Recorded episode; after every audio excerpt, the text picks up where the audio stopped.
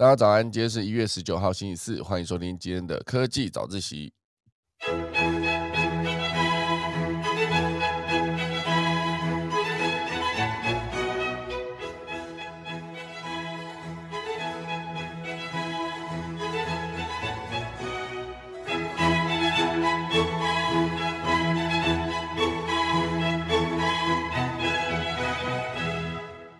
好的，今天科技早自习呢，跟大家分享这一期的商业周刊的专题啊，这是一八三六到一八三七期啊，因为两期一起出刊是因为过年期间哦，所以这是这一期的专题。日落村的奇迹，小学变成了一个经济中心啊，变成一个救回一座村落的一个开始哦，所以标题就是 All In 逆转人生。从古坑到卓兰啊，全台湾有三百六十八个乡镇，但是里面有一百三十四个已经列入了这个凋零名单。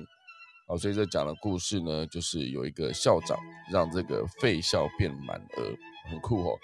一个原本是完全没有人要去念的学校，都已经要废校，就最后变成满额哦。然后。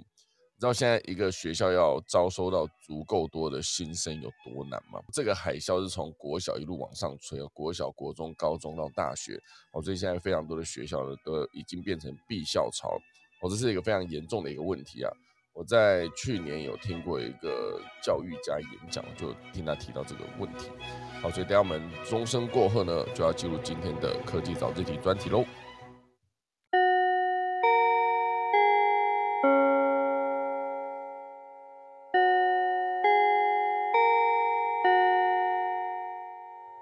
今天呢就来正式聊聊今天的主题啦。明天进行完四百集的特别计划，就要先暂时告一段落。因为好啦，那我们来聊聊这一集的商业周刊的封面专题。好啦，好，今天呢其实这个主题呢是从六十四页。到这个九十五页，应该算是九十六、九十七页结束，所以这是这一期的商业周刊的跨年专题。当然呢，里面还有非常多的内容啊，比如说有一个主题在投资焦点里面提到的是，跟着巴菲特跟华尔街的狼王，在兔年呢打败熊市，可以赚红包财。所以后面就是分析了，就是美股啊上半年恐怕会出现去年的低点，还有台股的第二季啊落后。应该说落底后走高，还有概念解封股受惠报复性消费，好像是钢铁啊、水泥啊、餐饮、旅馆、制鞋、服饰，全部都会回升。哦，然后还有一个是美元的利差扩大，以及今年不能错过的复苏中国。我觉得几个重点。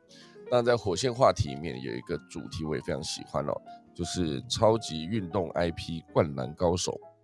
不同年龄呢都可以找到这个热血的共鸣。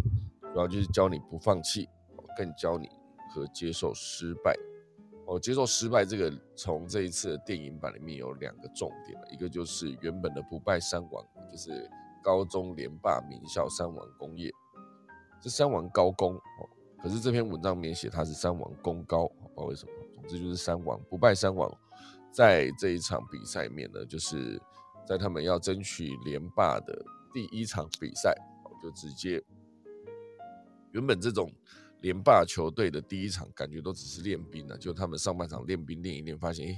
没想到对手这么顽强，就下半场开全力出来打之后，最后面经过几波来回，最终还是输掉这场比赛。哦，这也无关所谓的什么暴雷，因为这个漫画早在一九九六年就已经完结了，所以这边就有提到说，灌篮高手长虹三三十年的人生课，哦，就是教你不放弃，还要教你输。哦我觉得现在这个时代呢，好像该教的东西，包括输这件事情哦，失败该怎么办，怎么面对哦。现在在华人的社会上面呢，算是一个呃，失败就是一个罪该万死，一点都不崇尚失败。可事实上，失败才是一个人可以更加进步的一个可能性。那我最近在看一本这个编剧的书，啊，他算是一个好莱坞的顶尖编剧了。他就在写说，他当初在投他的那个剧本的时候，我经过了多少次的失败，而且都是每一次都是直接让人颜面扫地的那一种，就是会被 所有审剧本的那个呃剧本方会直接把他扫地出门这种感觉，或是一句话就会堵得他无法开口，因为他有发现他自己缺的真的太多了。然后经过一次次失败之后呢，最终而变成了好莱坞的知名的编剧。现在出书告诉大家说，如果真的要一开始就抓到观众的眼球，甚至是一开始抓到，应该说，如果想要一开始就抓住这一些审剧本人员的电影电影公司的人的眼球，甚至如何教你一开始就抓住观众的眼球，哦，当他直接问你问题的时候，你可以第一时间回答这部戏最重要看点是什么，以及最核心的转折或是跟别的戏不一样的地方在哪。哦，比如说鱿鱼游戏，他就可以直接讲说。这一个虽然是看起来像是小孩子的游戏，可事实上它是以死为代价，死就是真的拿枪砰就死掉。就你很难想象，你玩一个游戏，然后人会越玩越少，少到最后面就是最后一个拿走所有的奖金。哦，他是可以直接讲这个，然后背后要讲的故事，当然就是呃整个韩国社会的氛围，哦，贫富差距 M 型社会。所以我觉得放到全世界应该都非常的有感，有钱人越有钱，穷人越穷。所以我觉得失败这件事情其实根本就不是坏事，可是，在华人的世界，哈，就是这是非常令人害怕的一件事。我觉得失败就是可能会一蹶不振哦，然后就会觉得可能罪该万死，这个人生没有希望之类的，所以没有办法在失败中找到继续前进的方向，甚至是直接就被打败啊，这是非常严重的一件事情。哦，就是他们的火线话题。是灌篮高手长虹三十年的人生课，后面当然还有一系列的，呃，各个领域，比如说一些老板啊、董事长，他们如何透过这个看这场比赛，应该也是不止这一场，就是看这一部漫画，会找到自己团队里面的厉害的一些呃成员哦，比如说如何这边有瑞银的总座哈，直接领军一群会传球的流川枫。你看流川枫已经这么强了，他真的是在比赛中进化，就是在这一场对三王的比赛，他们其实湘北从开场的第一分钟到最后面哨声响起，这中间球员都不知成长了几回哦。从三井他可以克服体力上的差距，就是他自己原本体力会到极限，就他到最后一刻，哦，就是最近就是我我昨天讲那个呃一小时五十几分的分析这个灌篮高手，他是两小时五十几分啊。就是会告诉你说，三井寿有几个画面，就是他明明就是已经手抬不起来，可是还是可以投进三分线。之后甚至还有几个画面是他跑快攻，然后出手的位置竟然在对方啊，就是在进攻前场的一个底线哦。所以从后防，因为他后防毕竟也不是后卫守在那个前面，所以他跑动的距离是非常非常的大，直接跑到底线，而且还跑到对方的防守球员追不上哦。所以就是确实在体力上面，他突破自己的极限。那以流川枫来说，他这个完全不传球的，他在真正开启传球的时候，其实也是非常的更有威胁。当然，他在里面也秀了一手他的三分球。所以这里面当然就是有非常多的呃最强的球员这件事。哦，所以还是必须成长，哦，还是必须透过失败去成长。好，所以这就是井上雄彦用平凡角色来创造经典。真的，大家去看那一支影片的时候，就发现哇塞，他布的局真是非常非常的细哈。好，这是一个专题，另外一个专题讲到了商周 ESG，哦，就是有各个领域哈，从余温到农田到温室，大家都在拼这个减碳的竞争力，所以农业的科技呢，现阶段也是大跃进了哦。所以不管是农业啊，渔业神农，这个陶家浪子把余温变成呃，在余温变成发明家。把上万的电费变成不到千元，哦，所以很厉害。节能减碳之外，还能降低自己的这个成本。还有一个是气象达人，为了一片木瓜田做预报。四十岁，啊，四十岁，他的天气专家帮这个农民省了三成的水。最后还有一个是气耕专家，就是不用土也不浇水，夏天种出大草草莓，哈，高薪的 OL，雾气种菜。种进科威特哈，非常酷，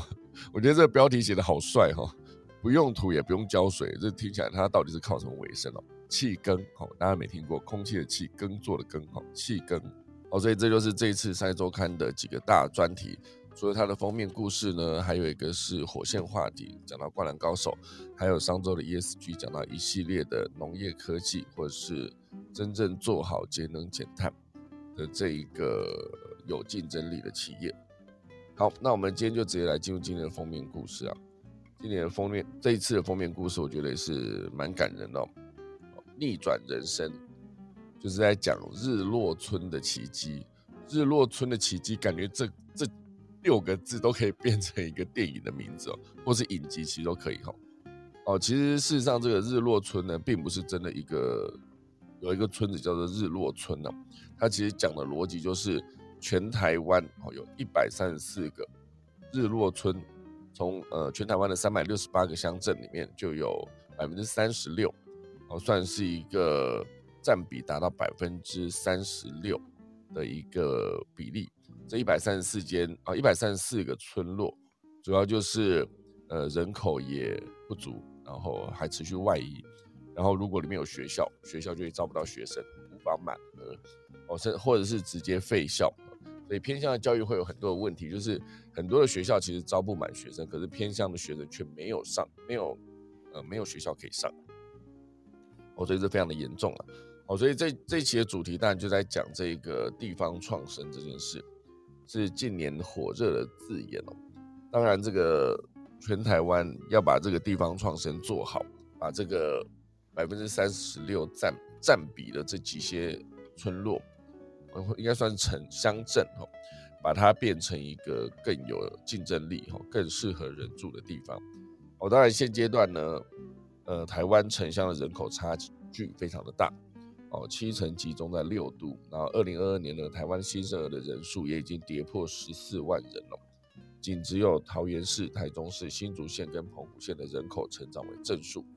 哦，所以再这样下去呢，全台湾大概三百六十八个乡镇里面，就一百三十四个会凋零了。哦，这凋零的村落会会有什么样的结果呢？哦，他们的小学会被整并，农田会废弃。然后丧礼呢会变成镇上的主要活动，哇塞，光这句话就觉得有点心酸哦。就这个这个小镇哦，它可能没有什么活动，可是唯一会聚集人潮人潮的，竟然就是丧礼哦。因为可能呃老年老年化、老龄化，就是会导致这一些呃比较年长的长者呢会持续的凋零哦，所以他们就跟这个村落一样啊，呃过世了一位老人呢，这个。村落哦，这个乡镇就又少了一个人哦，所以如果说要把这个人口少到一个程度，诊所、邮局、商店通通都会撤走，那故乡整个就会消失哦。所以要改变这个问题呢，钱当然是吸引人最快的途径哦。所以一开始的地方创生政策呢，会包括企业投资故乡，还有科技导入，还有办理地方庆典，全部都聚焦在经济这个上面。但是后来发现哦，钱其实不是唯一哦，教育才是真正的关键，教育才是地方创生的最后一里路。哦，这是前国发会主委、现任台湾地方创生基金会董事长陈美玲说的哦。长期致力于偏乡教育的成功大学教授这个苏文玉也认为，教育是地方创生的第一里路啊，所以他们两个就把这一个地方创生，应该说把教育定义成。把地方创生做好的头跟尾咯，可能是第一里路，也可能是最后一里路。总之就是这两个关键都是都不能少。哦，所以现阶段呢，这个陈美玲呢，就是她当有提到说，我们的文化好像不鼓励人们留在自己的故乡，好像一定要到大都市去闯荡才算是成功人的轨迹。哦，所以不管是古时诗词里面的这个少小离家老大回。或是台湾早年的来来来去台大去去去去美国哈，仿佛都在鼓励人们离乡背井才能成大功立大业哦。所以当大家都奔向城市功成名就，少小离家老大回，等你老大回的时候，就发现哎，故乡不见了。所以台湾最大的敌人呢，并不是开发与破坏，而是残酷的遗忘。哇塞，讲真好哦。最可怕的是呢，因为与故乡没有任何的连接，你会逐渐忘记过去，你也会忘记你自己曾经失去了什么。哦，所以这个问题越来越严重的现在呢，当这个商业周刊集团深入偏乡，却看到有一群人正尝试从这个教育着手。这一群人里面呢，从小学校长大学教授、老农夫，还有返乡青年，他们都会说，呃，看似一潭死水，但把自己投进去做利他的事，就有可能发生奇迹哦。有一个老师也说，把我放到平地，只是多一个老师；把我放在山区，也许部落的孩子未来就会有所不同。哦，好感动哦，这句话。因为教育呢是通往未来的桥哦，今天明天不能，但是十年后一定可以改变它哦。所以这个地方创生呢，不只是年轻人或在地人做的事哦，就是教育把人跟偏乡编织在一起的手。撒钱改变不了的，就可以靠教育圆梦哦。全台湾的日落村占了百分之三十六哦，里面最多的就是屏东县哦，屏东县呃有百分之应该有二十七个村落。那最少的是桃园市啊，仅一个村落啊，所以这就是现阶段的台湾的日落村的现况。好，我们再讲第一个案例哈，这个有一个小学快废掉，六十岁叫年轻人哈，这个云林荒村哦，所以这基本上是一个呃云林古坑华南社区，这里面有个基本上算是一个荒村了哈，它里面就是一个呃。如果你想一个地方六十岁叫做年轻人，那这个地方的人口的年龄真的是会非常的大哦，很难想象六十岁还能当这个年轻人哈。就像我之前看到一个漫画，他在画，就是有一个养呃啃老族哦，就他已经七十几岁了，七十几快八十哦，他在家呢都是他妈妈会喂他吃东西哦，而他妈妈已经九十几岁了，很难想象会有这种就是年纪这么大哦。哦，所以这个地方就是云林的古坑华南社区。好，这个地方呢，就是曾经那个华南国小的前后任校长，还有总务主任，哦，就是共同把这个华南国小直接打造变成一个有活力的一个学校，不然他其实也要废校了原本。哦，所以他觉得自己是一滩死水，并不是毫无希望。先把自己扔进去，才能搅动这一滩的死水。所以这个地方呢，呃，古坑的华南社区原本是没有医生、没有公车哦，一个极限村落。如果再没有小学的话，这个地方呢，真的就会完全冰起来了哈。我再快速讲一下华南社区的这个呃小资料，它在古坑的华南村，然后主体是一个华南国小跟华南社区发展协会。启动时间呢是二零零六，哦，所以也已经做了大概十七年了哈。然后居住人口呢大概是两百个人哈，不是什么两百万哈，不是哦，是两百个人哈，很少。这个主要的产业呢是柑橘、柳丁、文心兰、咖啡以及观光啊。这些古坑当然还是会有咖啡嘛。成绩单就是从废校转为需要抽签才能入学的一个满额小学，非常帅哦。原本要废校，结果做到一个，哎，你要难念是不是？不好意思，你先去那边拿号码牌，你要抽签的吼。整个小山山村呢，创造了近千万的营收，非常厉害哦。所以这个村里唯一的这个华南国小，应该说二零零五年了，先时空回到二零零五年了。二零零五年的华南村呢，是一个没有医师，也没有自来水，也没有公车的一个村落，而且呢，老化非常的严重。居民呢，几乎都是六十五岁以上的人，是日本社会大学者大野晃所定义的极限村落。我觉得日本社会大学啊，社会学学者啊，这个大野晃曾经有定义这个极，就是指六十五岁以上后超过百分之五十哦，所以这个社区的功能呢濒临崩溃，才叫做极限村落。原本呢，学校里面唯一的学校华南国小。学生呢只剩二十三个，也被并入了这个云林县小学裁并名单中。直到二零零六年啊，前校长陈清润上任，迎接他的呢是一个死气沉沉的学校跟村落。如果以温度来形容，这里正从失温，失温已经很严重了，已经从室温走到了冰冻。刚开始哦，到处都是废弃的田地跟房屋。阿公阿妈早上起床就坐在门口，眼神干涸，过一整天。感觉你像在等死哦，这个是澄清圳哦，这应该念圳吧，一个土一个川哦，还是赵？总之呢，他回忆了，这里最多的就是土石流、独居老人、单亲弱势家庭，还有农产卖不出去的小，非常严重哦。所以上任之前呢，花了一个月拜访居民，想要了解这里到底需要什么。一开始大家都超冷淡哦，大家都认为这个校长来哦，只是为了把学校关闭了哦，所以根本一开始没有人想理他。殊不知他其实不止不想把学校关闭哦，还想把学校做起来，所以刚开始没有人理他，因为大家年纪也大嘛。唯有里面有一个种橘子的。叫做刘清吉先生，哈，这个农夫哦，对他极为和善。见到这个校长上门了，他直接扛来一桶自己用虎头蜂酿的一个药酒，咚放在桌上，然后说：“校长，请你喝。”校长当时就觉得，呃，这这一杯酒看起来很猛啊，但是他一定得喝，能不能跟居民瓦诺哦，就看这一杯了，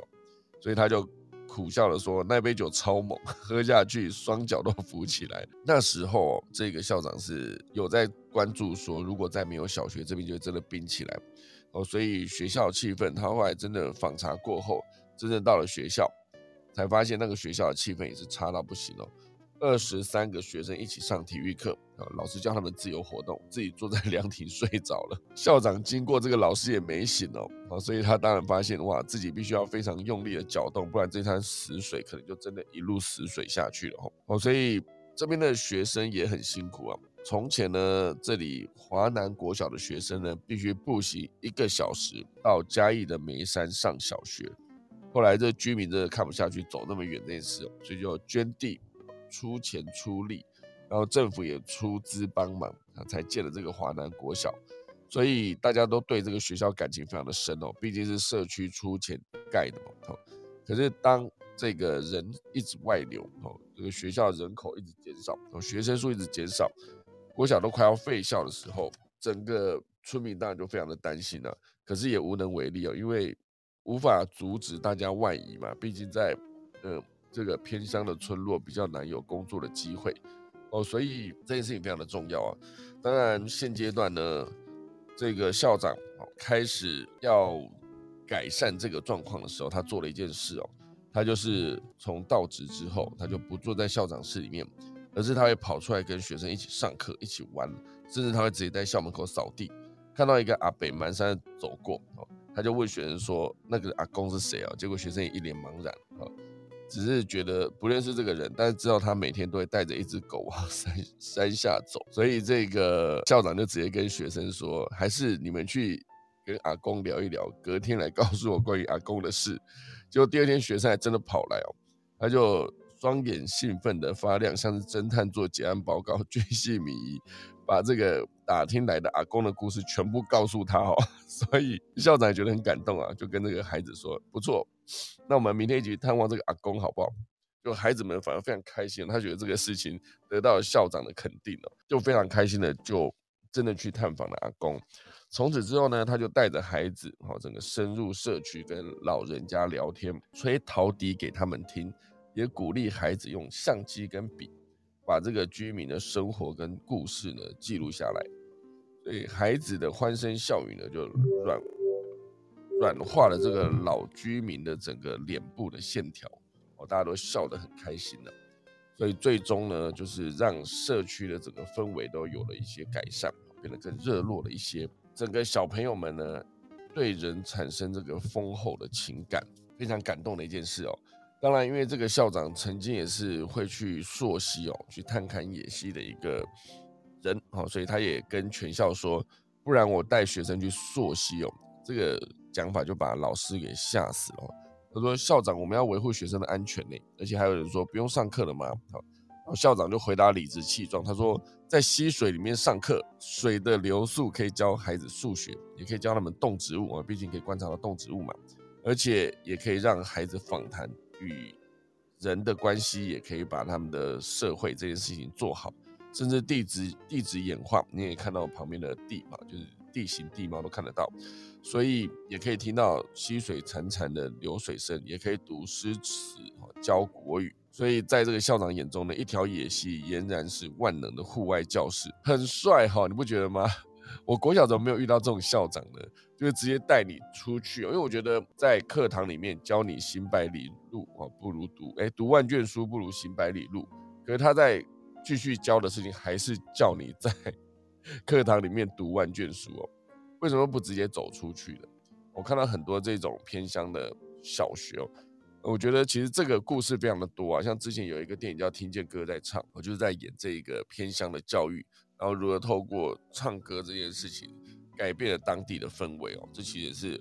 非常有趣的一个故事哦。所以在溪里面呢，他就真的带着小朋友们去溯溪了，而且还真的正巧遇到一个正在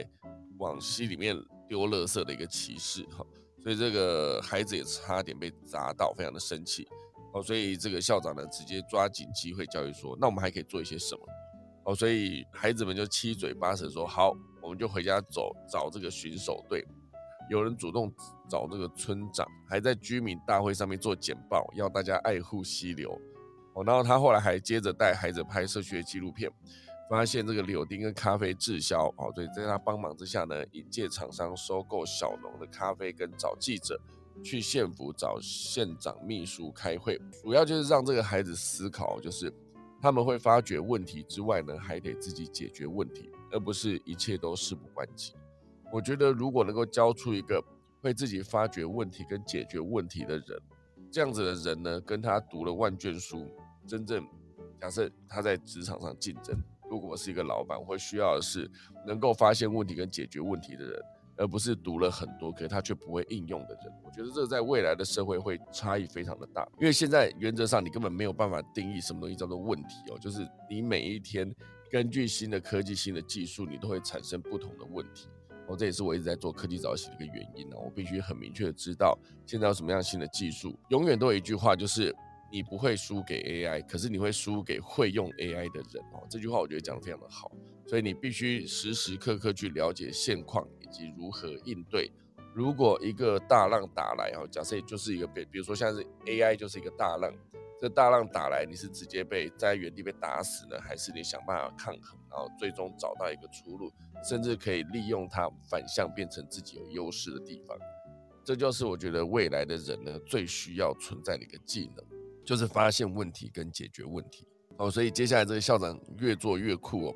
带着孩子攀登百越，哦，骑长城的脚踏车，脚踏实地的认识土地，让他们知道学习不只是课本上的僵硬知识，哈，所以孩子们呢越玩越开心，越开心就越渴望学习，成绩都提升了。你看看，第一个第一年六个毕业生里面有四个考上了云林著名的振兴中学，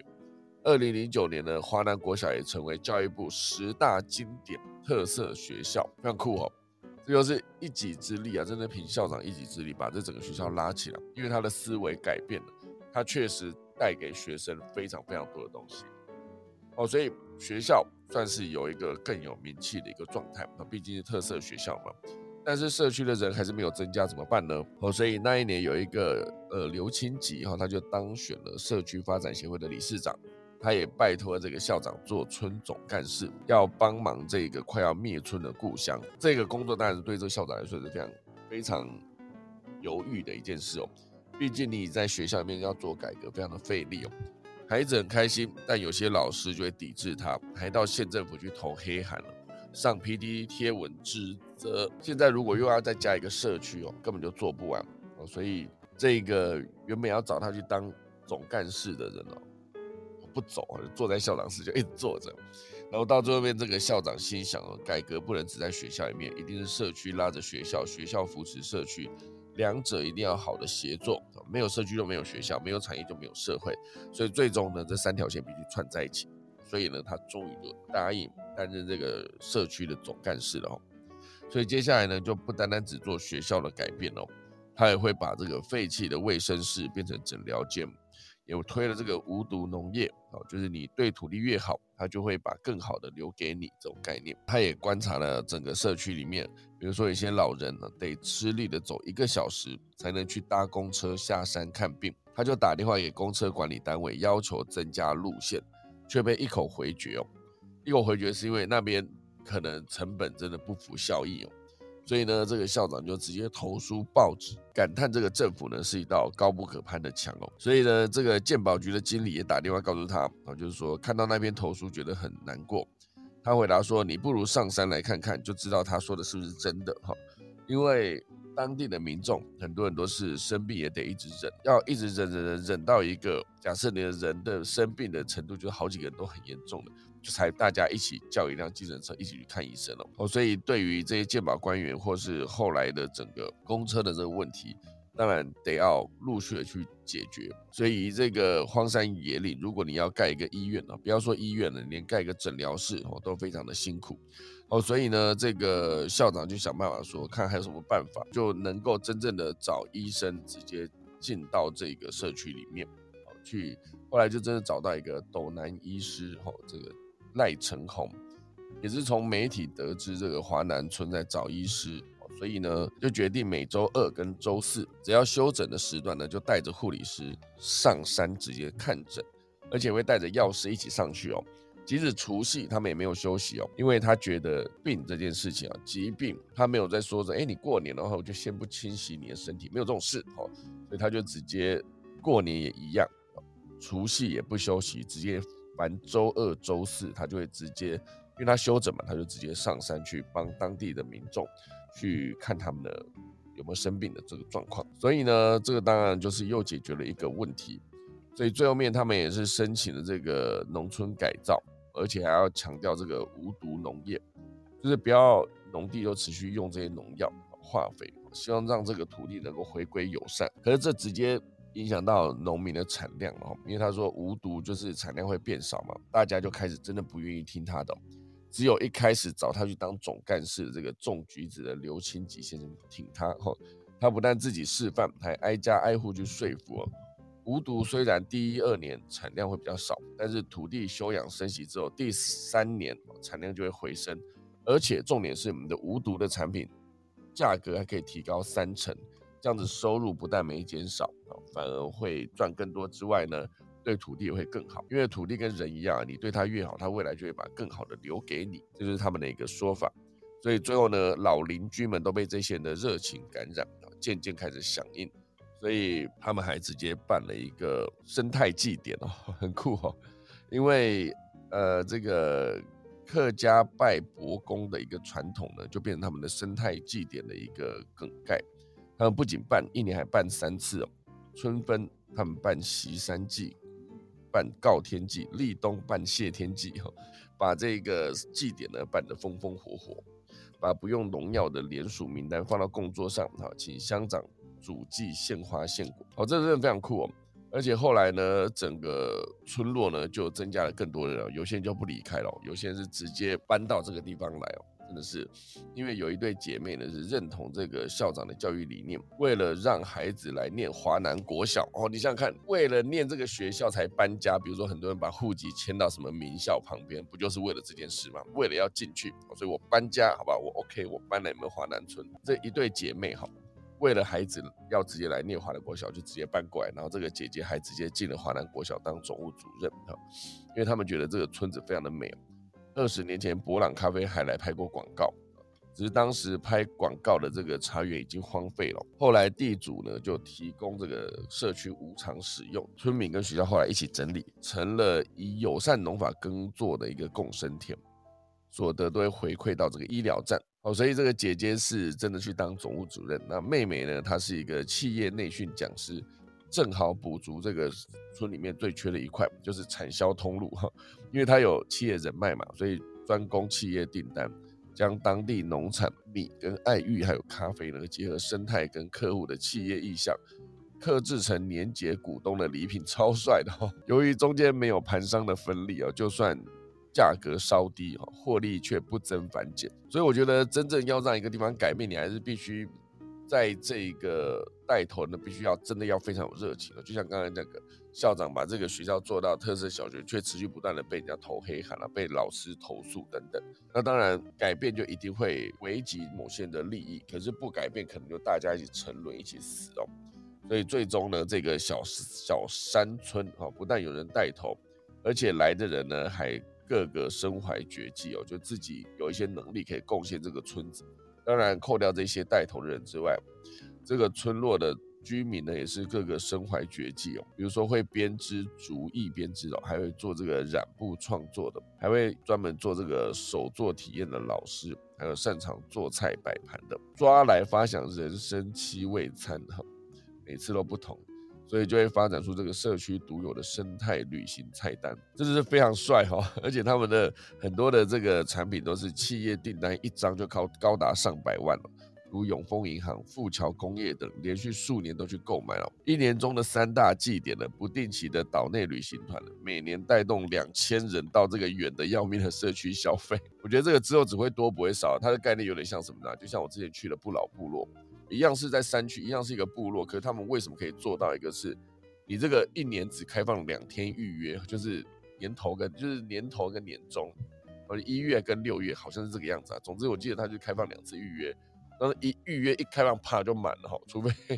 你去跟别人并团了，不然你要马上凑到一团，就是刚好全部都是你自己人，然后时间也是很 OK 的时间，其实是非常困难的一件事哦。把一个地方做成这个样子。一个小小的善的力量为中心，持续推广，越转越广，最终会成为一个庞大的圆。这个地方呢，就不再是无水无衣的一个荒村，而是一个逐渐文明的世外桃源。哇塞，看看，我觉得每次看到这种很热血的故事，我都觉得很感动哦。就是这个土地上面还是有非常多的人愿意这么拼命的把这个地方做好。哦，所以它就是一个例子哦。当然，这个例子在全台湾各地不断的发生，因为偏乡毕竟还是非常多的人哦。刚才讲的这个一个全台湾哦，三百六十八个乡镇，这个日落村占了一个三十六趴啊，就一百三十四个。所以刚才讲的是一个哦，就是华南社区、华南国小，从华南国小开始做了一些改变。可是其他的社区怎么办呢？还是需要非常多的人一起努力，所以呢，这边有另外一个啊双联里啊，就是在这个苗栗县的卓兰镇，哦，就是他们有一个主体叫做双联里社会企业。其实之前讲社会企业，觉得好像他必须要，呃，如果说今天一个社会企业赚很多钱，你会觉得好像不是这个社会企业一个应该有的样子。当然你说他赚钱赚钱，当然还是一个要赚，不然为什么社会企业不能赚钱？我当初也觉得很它毕竟是个企业啊，企业唯一的目标，第一条写的就是以获利为优先嘛。所以今天就算是一个社会企业，我觉得它有合法的获利，当然也是它自己的能耐，它必须要这样子，不然它没有获利的时候，它有没有办法持续让下去的时候，这对这个真的想要被改变的地方也是不好的哦。所以这一个呃苗栗这个卓兰镇的双连里这个社区就是一个例子哦。那当然后面还有另外一个是甘乐文创。他在这个新北市的三峡啊，就是甘乐文创加台湾城乡永续关怀协会，我从二零零六年启动的一个地方，哦，这是另外一个例子。那这边写的最后一个例子呢，应该就是泰雅啊，在德福兰国小，名字听起来好帅哈。这是台中市和平区啊，主体就是一个德福兰国小。家屋计划启动时间是二零二二啊，影响的人口是全校师生跟三大部落以及周边业者，大概上千人哦。成绩单就是现阶段呢是结合三大部落共识以及文化，家屋十一月底完工，到现在已经超过五百个人造访，很酷哦。它主要就是老中青三代合力还原这个传统的家屋，就盖出了一个很酷的泰雅族百年失传的一个房子，主要就是盖完之后非常多人来参观真正带动了当地的观光，哦，所以我觉得这一期的主题，这每一篇都是一个故事。好，那当然还有外面还有一个访问的，就是日本，日本也有一个人口外移的城市，把自己变成一所全民运动大学啊，就全民大学，吸引了人口移入之外呢，也扭转了日益凋零的命运。还有就在宫城县的仙气早市，哈，三一一大地震的重灾区。啊，所以这个地方后来也被改变哈，所以我觉得总是需要这些有热情的人才能做出这样子的改变。在一年的最后几天哦，今年是虎年的最后几天了，因为毕竟呃接着就要过年了，明年开始就是兔年了，就把这个故事呢也一并带给大家，希望大家会喜欢。好了，今天的可以早起就到这边了，现在打一个下课钟喽。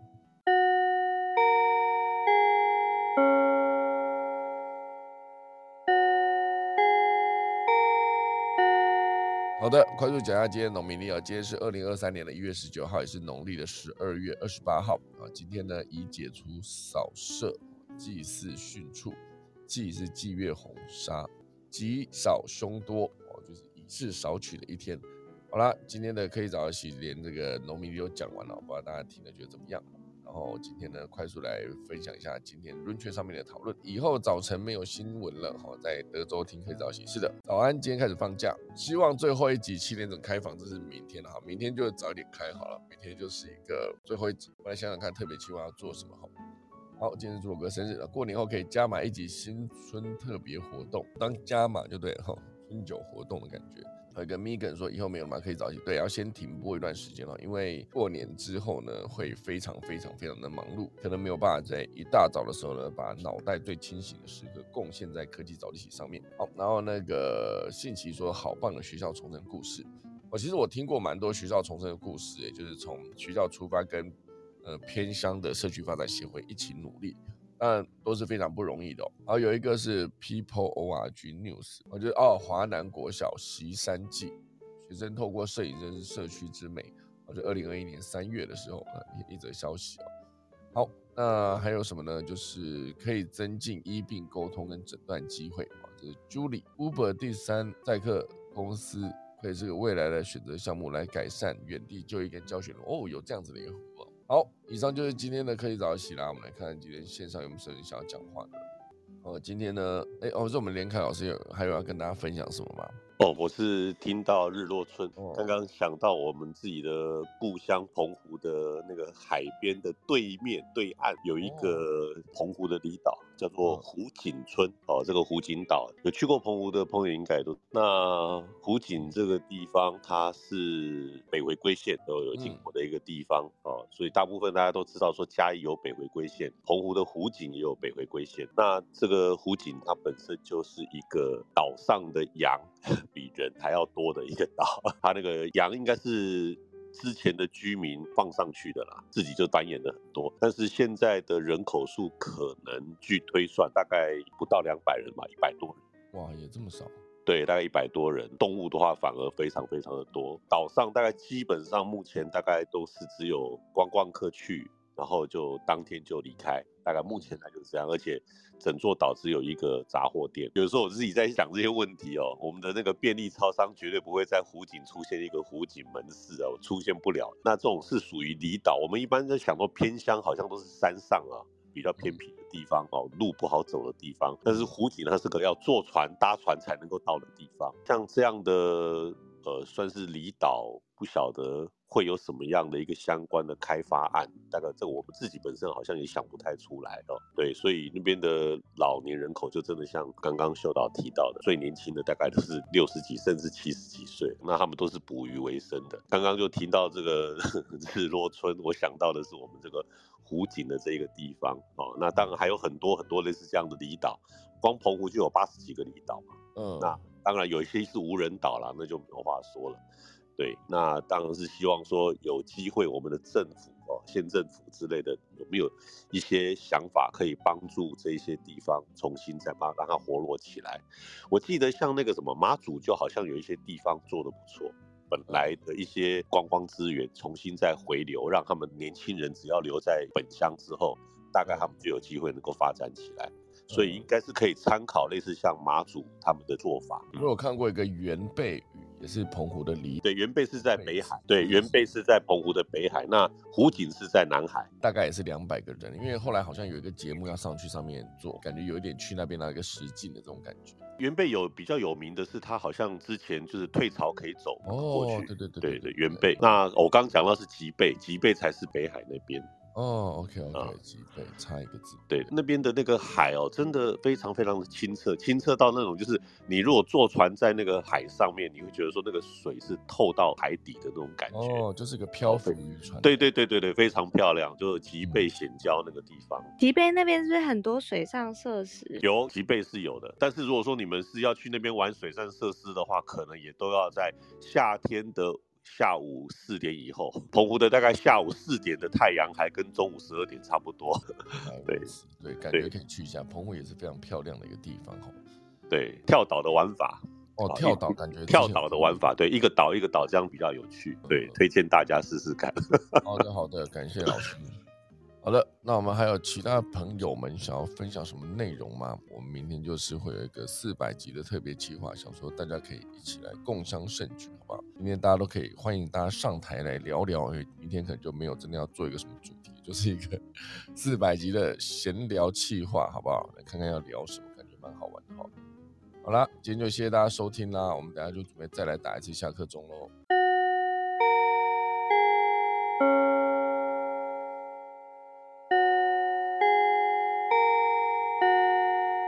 好的，感谢大家收听今天科技早一起倒数第二集的播出啦。明天我们可以早一起最后一集将在一月二十号礼拜五的早上进行。明天可能会早一点开房间，好，就希望大家有空明天都可以来听一下。谢谢大家收听，我们可以早起，明天早上再见，大家拜拜。